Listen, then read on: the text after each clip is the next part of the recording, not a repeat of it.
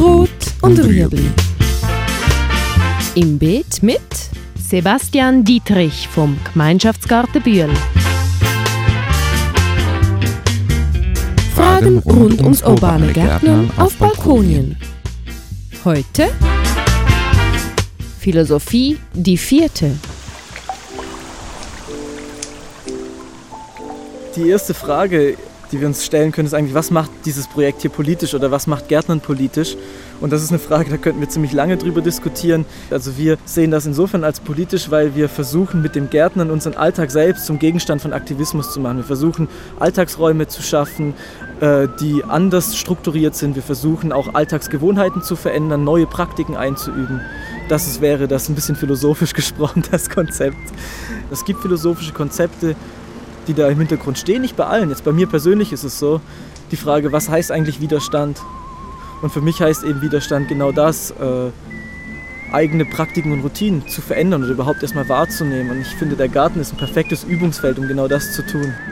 Das Gärtnern ist auch in diesem Sinne politisch, weil es eine Arbeit an Wahrnehmung erlaubt. Also wir gehen davon aus, dass Veränderung eigentlich in unserem Bewusstsein, in der Art und Weise, wie wir Welt wahrnehmen und erleben, beginnen muss. Also eigentlich bei uns selbst. Und der Garten ermöglicht einem eigentlich eine ganz andere Wahrnehmung, zum Beispiel von Zeit. Wenn ich jetzt äh, einen Samen setze bis zur Ernte, das braucht Zeit, das braucht Geduld, das braucht Pflege. Ein Konzept von Zeit, das uns vielleicht nicht mehr so geläufig ist. Oder Sorgfalt, auch die Wahrnehmung, dass ich gar nicht alles kontrollieren kann. Ich bin äußeren Einflüssen ausgesetzt, äh, ja, die übersteigen meine Souveränität. Und das sind so Erfahrungen, die man hier beim Garten sammelt, die auch wieder einem gewissen Zeitgeist entgegengehen und vielleicht auch andere Möglichkeiten ähm, ja, des Zusammenseins, des Selbstverständnisses und so weiter ermöglichen.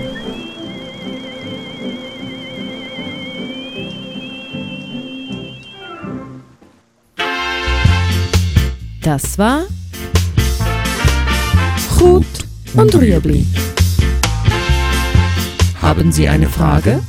Schreiben Sie uns auf bet.stadtfilter.ch.